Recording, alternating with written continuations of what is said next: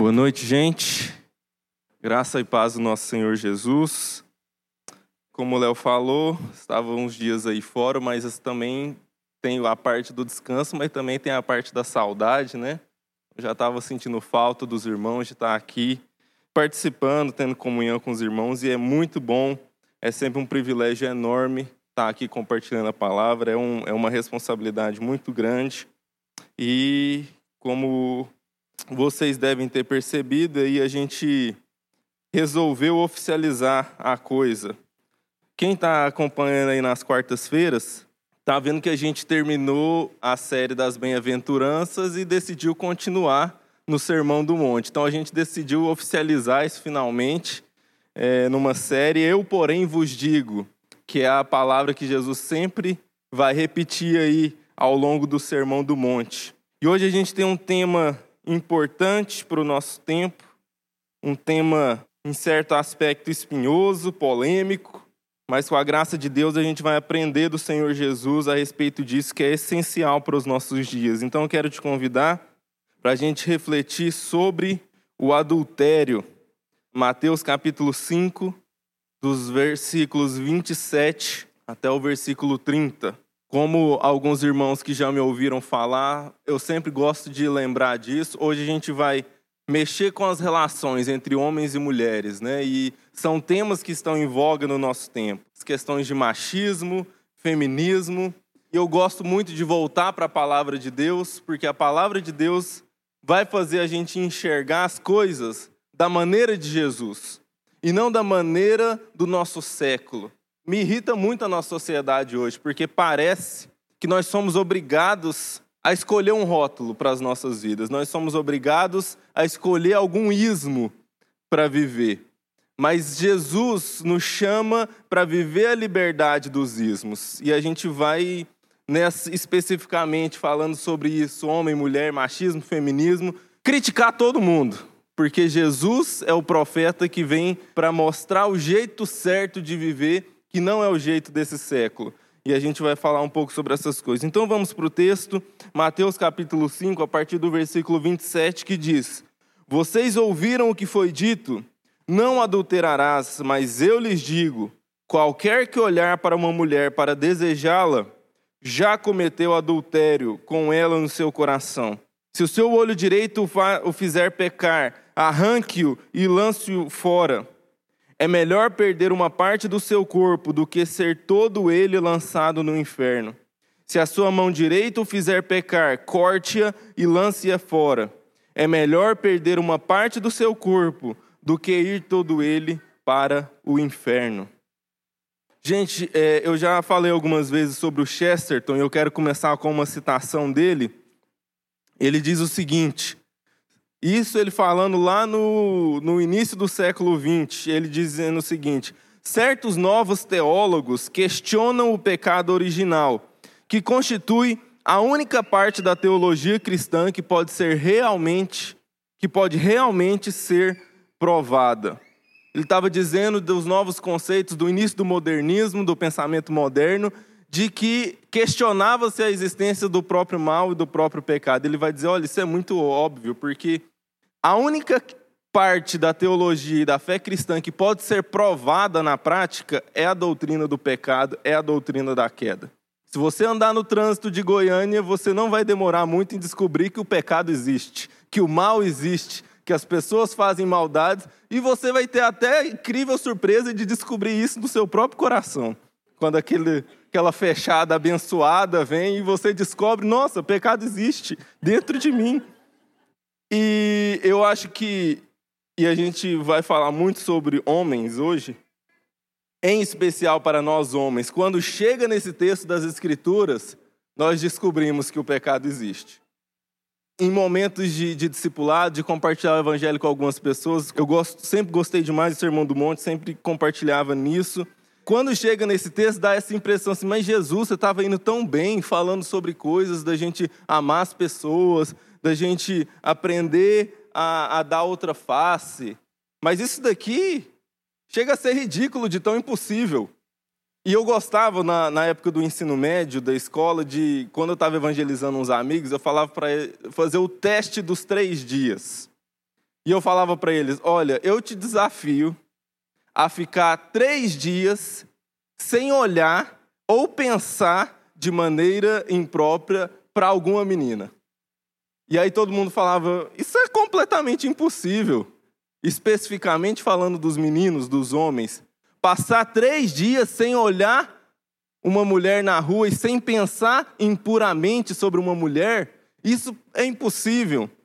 Daí a gente já começa a pensar a respeito do nível de escravidão da nossa sociedade a esse tipo de visão a respeito do sexo oposto, em que um menino adolescente comum simplesmente não consegue passar três dias da sua vida sem olhar com intenção impura para uma outra, para uma menina, seja onde for.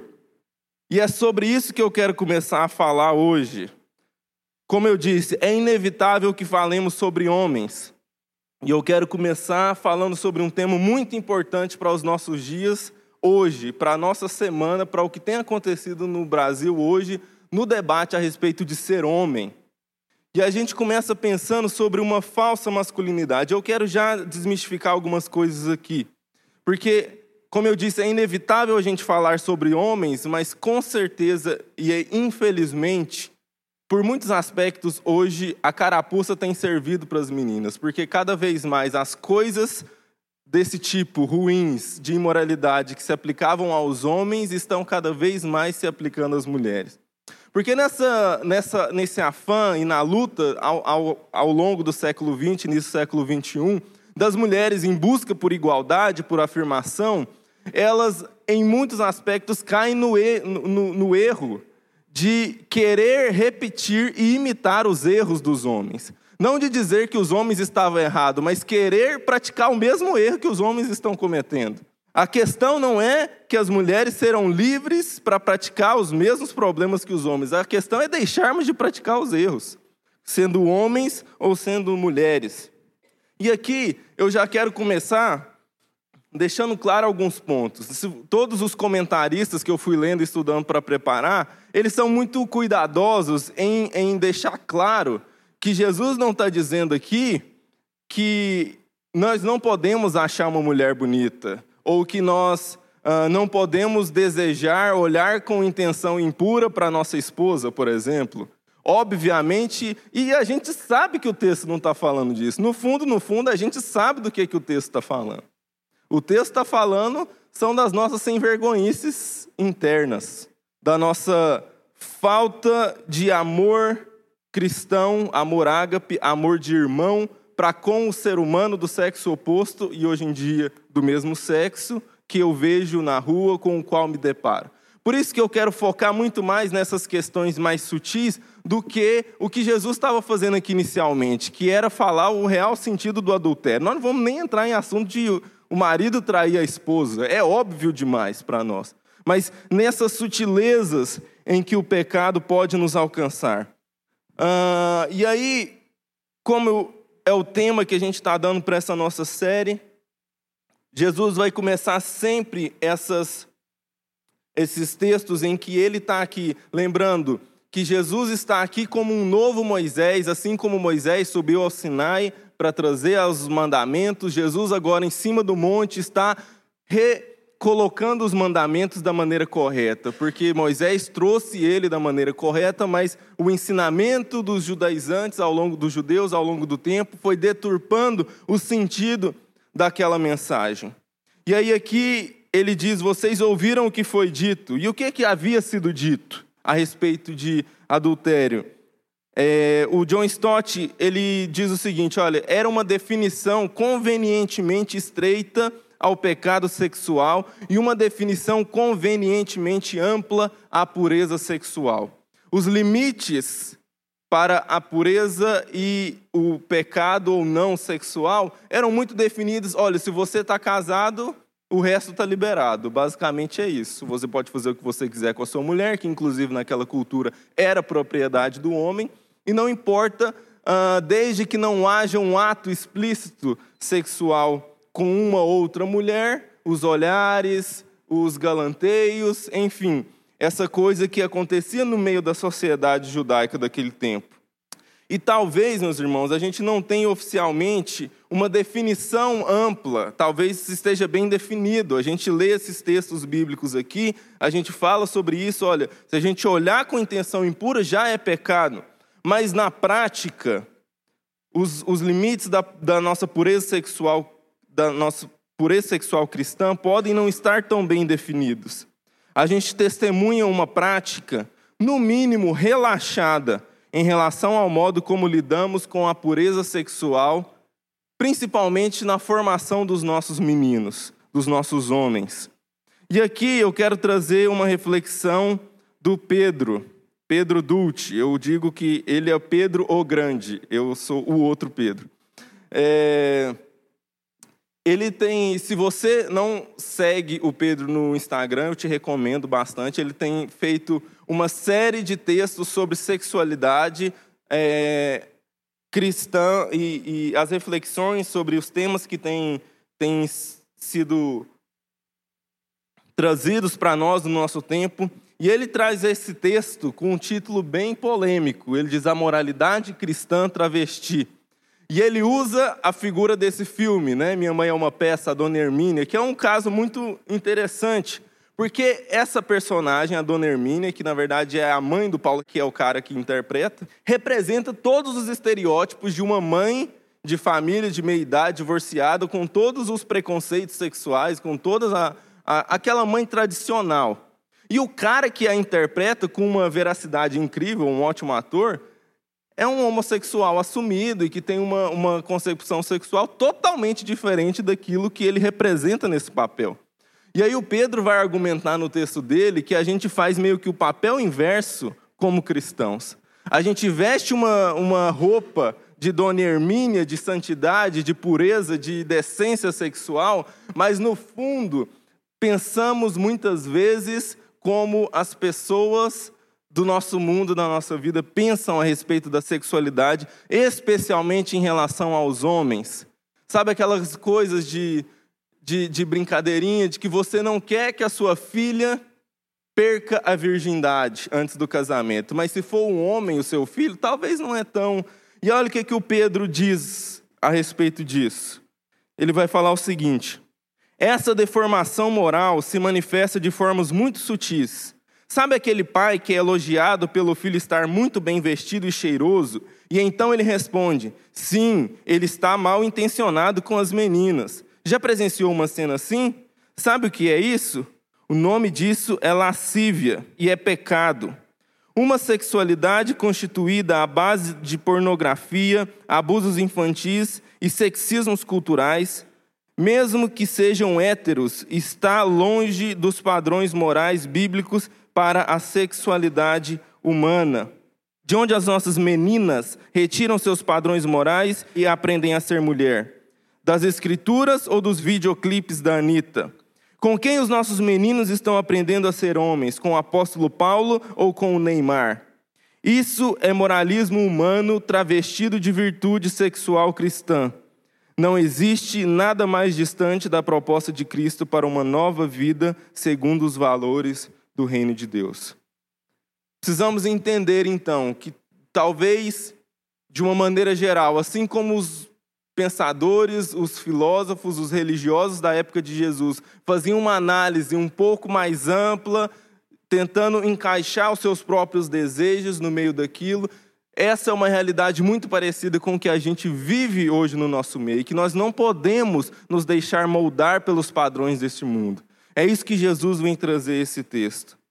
Meus irmãos, eu quero entrar aqui agora mais profundamente. No versículo 28, Jesus vai dizer: Mas eu lhes digo: qualquer que olhar para uma mulher para desejá-la, já cometeu adultério com ela no seu coração. E aqui eu quero afirmar o seguinte, que para você pode parecer um pouco estranho. Ninguém lidou mais profundamente com a violência contra a mulher do que Jesus. E usando esse texto. Mas você pode pensar, mas o que, que isso tem a ver com violência? Nós não estamos falando aqui simplesmente de um olhar, uma, uma Jesus está reinterpretando, redizendo como é o, a traição, um, uma expressão também muito típica do nosso tempo, é um, um olhar só não arranca pedaço de ninguém. Só uma olhadinha não faz nada com outra pessoa. O que, que tem de mal nisso?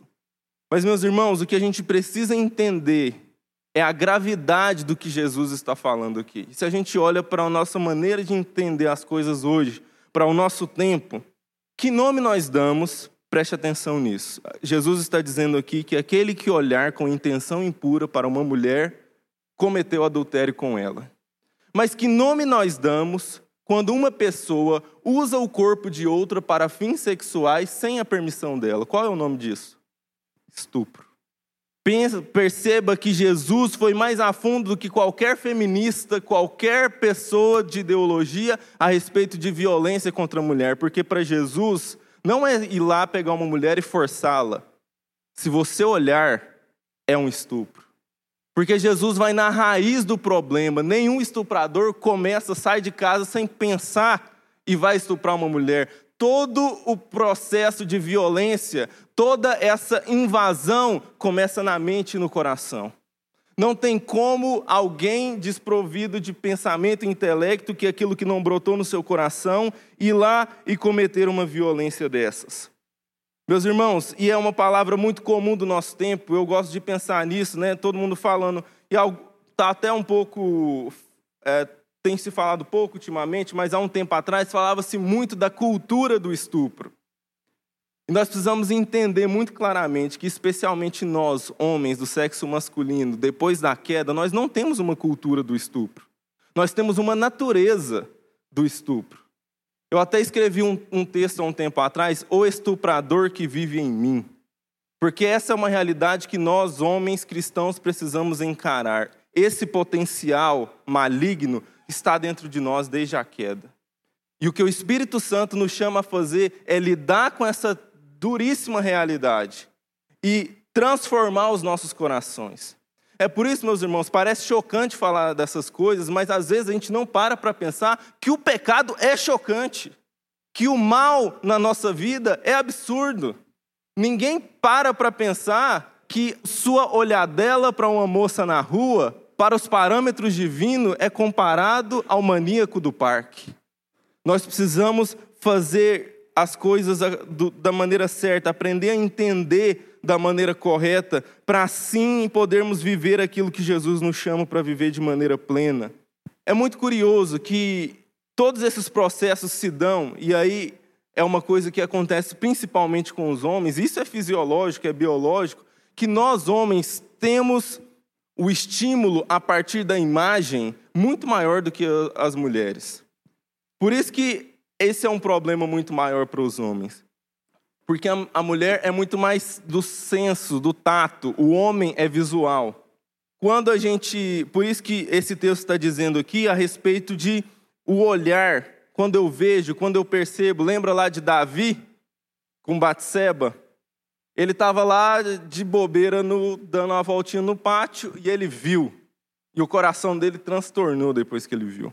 Há muito essa relação e também é interessante a gente perceber que há muita relação, e, e, domingo a gente vai começar a nossa série sobre guardar o teu coração, eu já vou dar um spoilerzinho para vocês aqui, mas a gente vai falar muito sobre isso, sobre idolatria, porque há uma relação muito grande entre o objeto que eu adoro e a imagem dele.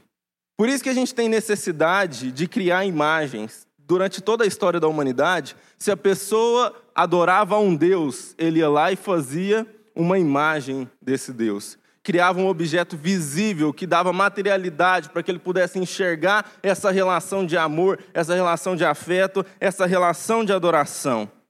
E essa é a grande questão do pecado sexual, do pecado da concupiscência, do pecado do desejo, porque nós nos, integra nós nos entregamos religiosamente ao desejo. Nos tornamos servos, nos tornamos escravos, dependentes do desejo. Porque quando nós começamos a pensar a partir disso, olha, se o meu desejo é um Deus, toda deidade, meus irmãos, todo Deus exige comprometimento e exige sacrifício, exige entrega. Quando eu me deixo escravizar, quando eu me deixo ser tomado e passa ao meu desejo ser o meu Deus, eu vou perdendo o controle. sobre a minha própria vida, porque a minha vida está colocada em função de servir ao meu Deus. Jesus vai dizer isso aqui um pouco mais para frente, falando sobre as riquezas, mas a aplicação é a mesma. Ninguém pode servir a dois senhores, pois vai aborrecer um e agradar o outro. Quando nós vamos deixando a imagem se tornar idolatria dentro de nós, se tornar desejo dentro de nós, nós vamos nos tornando cada vez mais dependentes e nós vamos cada vez mais nos entregando a todo o tudo aquilo que o desejo, o mal e o pecado exigem de nós em relação aos nossos desejos sexuais. E meus irmãos, como o nosso tempo é pior do que o tempo de Jesus porque o altar da pornografia, que é onde tudo vai culminar de maneira muito intensa, os templos da pornografia vão exigindo cada vez mais entrega. E, meus irmãos, é preciso uma reflexão muito importante sobre isso, sobre aquilo que nós vemos nas pessoas à nossa volta, nas irmãs, nas mulheres à nossa volta, como que esse ciclo leva para a pornografia e vice-versa, porque eu tenho uma, uma convicção muito grande a respeito dos tempos que nós temos vividos. Porque eu penso que o estuprador contemporâneo, o homem que vai lá e estupra uma mulher, e que eu tenho uma. E aí é onde a, a questão do feminismo a esse respeito não faz o menor sentido, porque uma manifestação de topless contra o estupro é absolutamente infuncional porque tudo que um topless fará com o estuprador é dar-lhe mais desejo de estuprar. Então não faz o menor sentido essas manifestações que nós vemos no nosso meio para contra a violência contra a mulher. Os estupradores, eles precisam ser presos, é um caso de polícia. Nenhuma manifestação de rua vai criar consciência. O, o estuprador não vai ver uma manifestação de mulheres e vai dizer: Nossa, não posso mais estuprar porque ele está tomado por um desejo doentio. Isso não vai fazer diferença nenhuma na vida dele, a não ser que haja essas interferências do espírito que nós estamos dizendo. Mas, enfim, o estuprador contemporâneo não desenvolveu sua prática doentia aos pés de pregadores cristãos machistas, como querem nos fazer acreditar.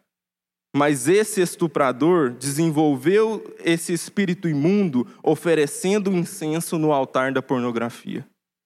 Nós vamos acabar com o estupro, com a violência contra a mulher, meus irmãos, quando nós acabarmos com a pornografia. Não existe machismo, não existe patriarcalismo, não existe pensamento a esse respeito no Brasil que seja tão forte quanto a pornografia. Porque é ela que alimenta tudo isso na mente e nos corações das pessoas. Você pode ouvir o seu avô falando que mulher tem que ficar na cozinha mesmo e não sei o quê, mas você ouviu lá uma vez e cada vez mais as gerações estão entendendo esses processos. Mas a pornografia continua martelando a objetificação da mulher todo santo dia. E é ela que está destruindo as nossas famílias, as nossas casas.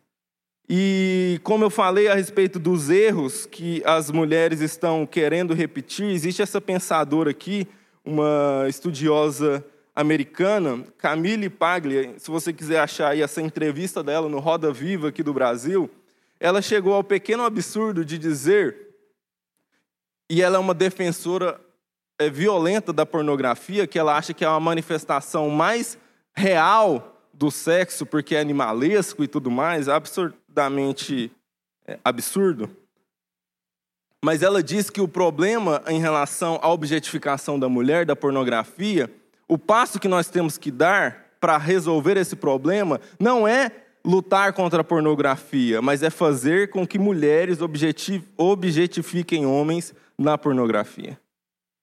Fazer com que as mulheres repitam o erro dos homens em relação a essas coisas. Esse é o tipo de pensamento que está na nossa, na nossa sociedade hoje. E aqui, meus irmãos, e eu fiquei muito alegre porque eu estou vendo que tem muitas moças aqui. Quero fazer um parêntese para vocês, moças. Vocês estão vendo essa imagem aí, né? Uma ilustração que fala muito sobre isso. Meninas, eu preciso dizer para vocês: vocês não são um pedaço de carne. E, em primeiro lugar, de dizer o seguinte: eu estou aqui hoje, como vocês perceberam, confessando o pecado. Pecado que é meu como homem, pecado que é da minha geração enquanto homens, pecado que é o da humanidade desde Adão. Os homens acham que vocês são objetos.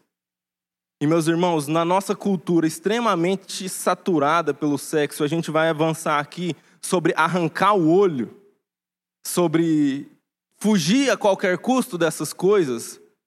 Mas eu e o meu amigo homem que está aqui, nós podemos fugir de todas as coisas, toda a pornografia, mas a gente vai virar na esquina e no próximo outdoor vai ter uma moça totalmente exposta lá.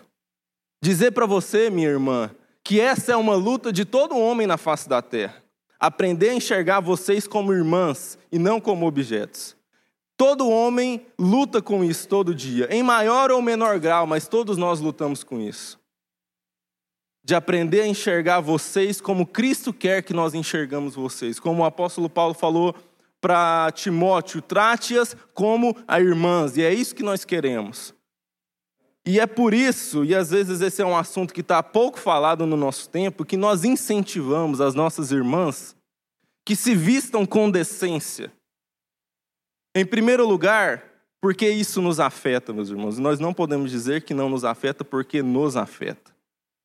E em segundo lugar, nessa nossa luta por liberdade, nessa luta por afirmação das mulheres, é uma pergunta que eu fico sobre essa coisa. E existe uma crítica forte ao fato, não, vocês ficam os homens dizendo como as mulheres têm que se vestir.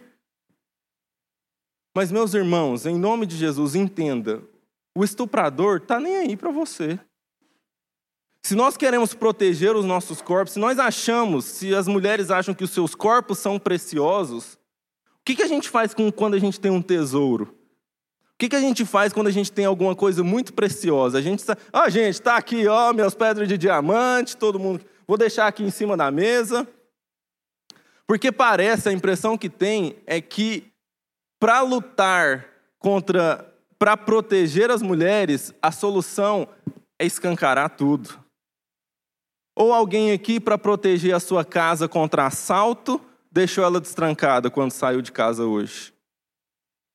Se nós sabemos que está cheio, se os homens cristãos conscientes estão lutando, imagina os não cristãos, que não estão nem aí para isso. Agora, minha pergunta para você, minha querida irmã: por que você exporia o seu corpo ao olhar de qualquer maluco por aí? Por que você se deixaria passar por isso? Entendendo que, à luz desse texto, se alguém te olhou com intenção impura, é estupro, da mesma maneira diante de Deus. Por que você exporia o seu corpo a que alguém te estuprasse sem você nem saber que isso aconteceu? Você vai resolver todos os problemas dos homens? Não, mas você precisa cuidar de você mesmo. Essa é o nosso incentivo. Não tem nada a ver com reprimir, não tem nada a ver com deixar querer impor o jeito de vocês serem, mas trata-se de entender o mundo em que nós vivemos. Ninguém aqui saiu de casa e deixou ela destrancada. Volto a repetir: os homens maus, os pedreiros que ficam assoviando na rua, estão se lixando para as manifestações feministas. Eles vão continuar falando a mesma coisa do mesmo jeito. A gente precisa entender o que é conseguir direitos, conseguir alcançar os lugares que Deus tem para as mulheres.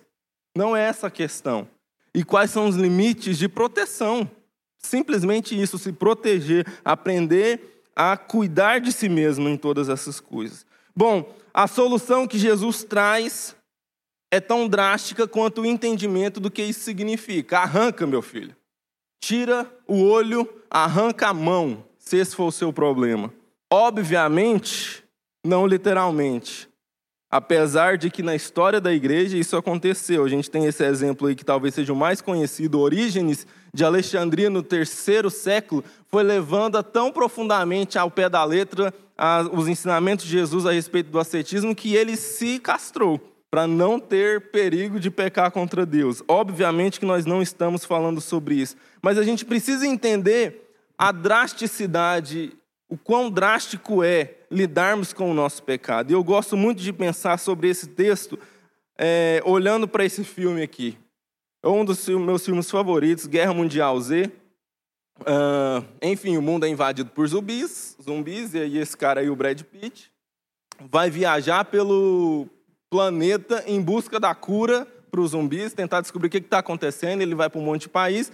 E você, olha só, pensa na, na, na metáfora, como que é interessante. E ele vai para Jerusalém, porque aparentemente a cura e a solução, eles descobriram como salvar a humanidade, lá em Jerusalém. E quando ele chega em Jerusalém, dá ruim. Os, os zumbis invadem a muralha de Jerusalém, que era impenetrável, intransponível, como os muros de Sião, e os zumbis entram. E aí, essa soldadinha aqui do canto é designada para acompanhar ele. Os dois saem fugindo, correndo, e aquele um bilhão de zumbi correndo atrás deles. E no meio do vucu-vucu, ela é, recebe uma mordida do zumbi no braço.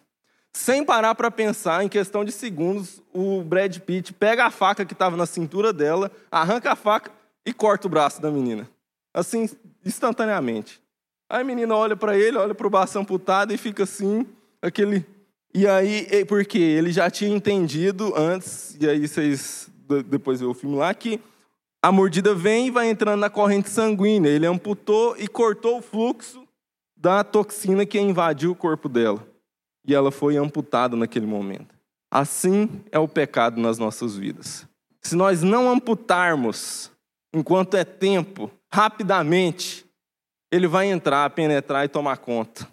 É Davi com Batseba. Se Davi tivesse arrancado o olho de cima, não arrancado literalmente, mas arrancado o olho de cima de Batseba, ele não tinha pecado, mas uma vez que ele olhou e permaneceu, o zumbi entrou dentro dele. Ele foi tomado por aquele vírus do pecado na vida dele. E aí aqui a gente tem duas referências muito claras se os seus olhos te fazem pecar, se aquilo que você vê te faz pecar, quebre, destrua todas as possibilidades de ver. Se a sua mão, aquilo que você faz, te faz pecar, elimine todas as possibilidades de fazer. Porque, meus irmãos, a gente precisa entender da estratégia cristã em relação ao mal e ao pecado. Não se trata de ser resistente à tentação, trata-se de não deixar possibilidade disso ser testado. Não se trata de ser forte contra o pecado, trata-se de sair correndo feito louco. Porque a única maneira de matar o pecado é de fome, é não deixando qualquer oportunidade para que ele se alimente, porque nós temos uma natureza pecaminosa. A gente tem que sempre lembrar disso. Cristo entrou dentro de nós, mas nós estamos amaldiçoados pelo pecado de Adão que ainda nos habita. A nossa tendência natural é para o mal. O que nós vamos fazer se deixarmos a, a nossa própria vontade é fazer o mal.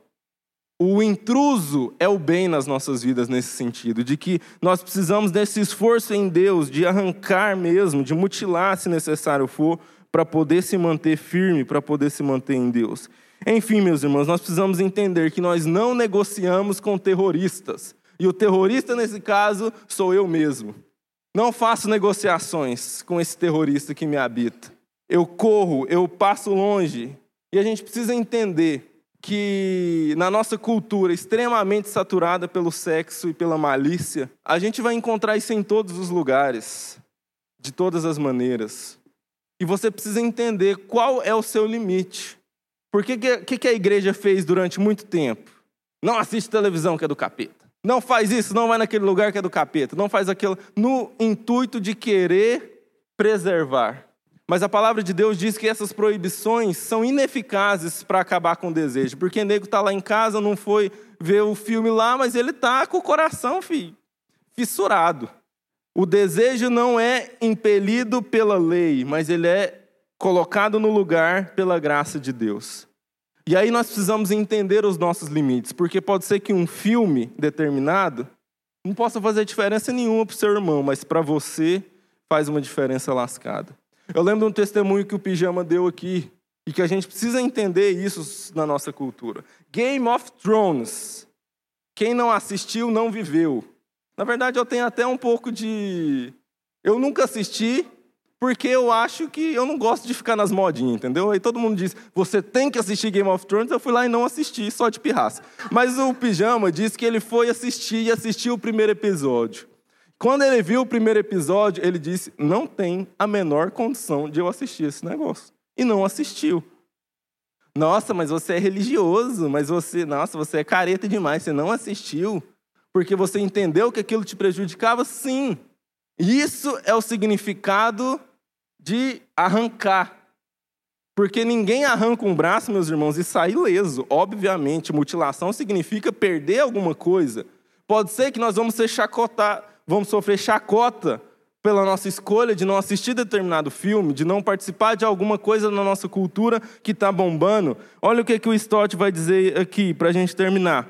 Talvez tenhamos de nos tornar culturalmente mutilados, a fim de preservar a nossa pureza de mente. A única pergunta que permanece é se, por amor a tal proveito, estamos prontos a suportar essa perda e esse ridículo. É claro que esse ensinamento vai totalmente contra os padrões modernos da permissividade. Baseia-se no princípio de que a eternidade é mais importante do que o tempo, que a pureza é mais do que a cultura, e que qualquer sacrifício é válido nessa vida, se for necessário, para assegurar a entrada na outra. Nós precisamos entender que a nossa cultura faz essas coisas, meus irmãos, porque a nossa cultura não tem esperança. Todo mundo se entrega ao sexo desenfreado, à lascívia desenfreada, porque ah, a vida não tem sentido, nós não vamos para lugar nenhum, nada vai acontecer, então vamos fazer. É que a palavra de Deus diz: comamos e bebamos, porque amanhã morreremos. Mas nós temos esperança, nós temos algo por que lutar. Nós temos algo por que gastar as nossas vidas. Então, para trocar pelas coisas superiores que estão prometidas a nós, valem a pena os pequenos sacrifícios que fazemos na nossa vida aqui. Amém, meus irmãos? Nós podemos, possamos aprender nesse desafio de olhar para o outro ser humano como Jesus olha, com graça, com bondade olhando para os outros como irmãos e não como objetos para satisfazer os nossos desejos. E que, se necessário for, possamos amputar mesmo, sair correndo e não deixar margem para o nosso coração pecaminoso. Vamos orar? Senhor de graça e bondade, esse texto que meditamos hoje nos coloca diante de desafios muito grandes, ó Deus. Coisas difíceis, ó Deus, no tempo que temos vivido, na nossa cultura. Vivemos, ó Deus, uma guerra de imagens a todo momento, querendo nos fazer desviar da nossa pureza, Senhor. Mas que nós possamos entender que essa pureza é preciosa, Senhor. Que o nosso corpo é precioso para o Senhor. De que nós não devemos entregá-lo assim facilmente, ó Deus. Mas que nós devemos aprender a nos regozijar dentro dos limites que o Senhor estabeleceu desde o princípio de todas as coisas. Entendendo, ó Deus, que o verdadeiro prazer ele é alcançado em conformidade com aquilo que o Senhor planejou para a humanidade desde o início, ó Deus. Ah, Deus, não nos deixe nos tornar escravos dos nossos desejos, ó Deus, mas ensina-nos a mortificar a nossa carne, ó Deus, a combater, ó Deus, os nossos desejos no sentido de nos afastarmos, ó Deus, de mutilarmos, de arrancarmos mesmo as possibilidades do pecado na nossa vida, ó Deus. Nos ensina, ó Deus, a caminhar em santidade, para que, ó Deus, possamos desfrutar da vida saudável no Senhor, da nossa sexualidade segundo a vontade do Senhor, entendendo o tempo para todas as coisas, ó Deus, e desfrutando de toda a graça que o Senhor tem para nos oferecer, ó Deus. Porque o Senhor nos deu essa dádiva maravilhosa e nos ensina a desfrutar dela da melhor maneira que o Senhor planejou para que nós desfrutássemos, ó Pai. Nós oramos ao Senhor, ó Deus, gratos pela tua palavra, ó Deus que nessa semana, ó Deus, nós possamos meditar nisso e aprender do Senhor, ó Deus, a não nos entregar às nossas paixões, a não idolatrar o nosso desejo, ó Pai, no nome e para a glória de Jesus.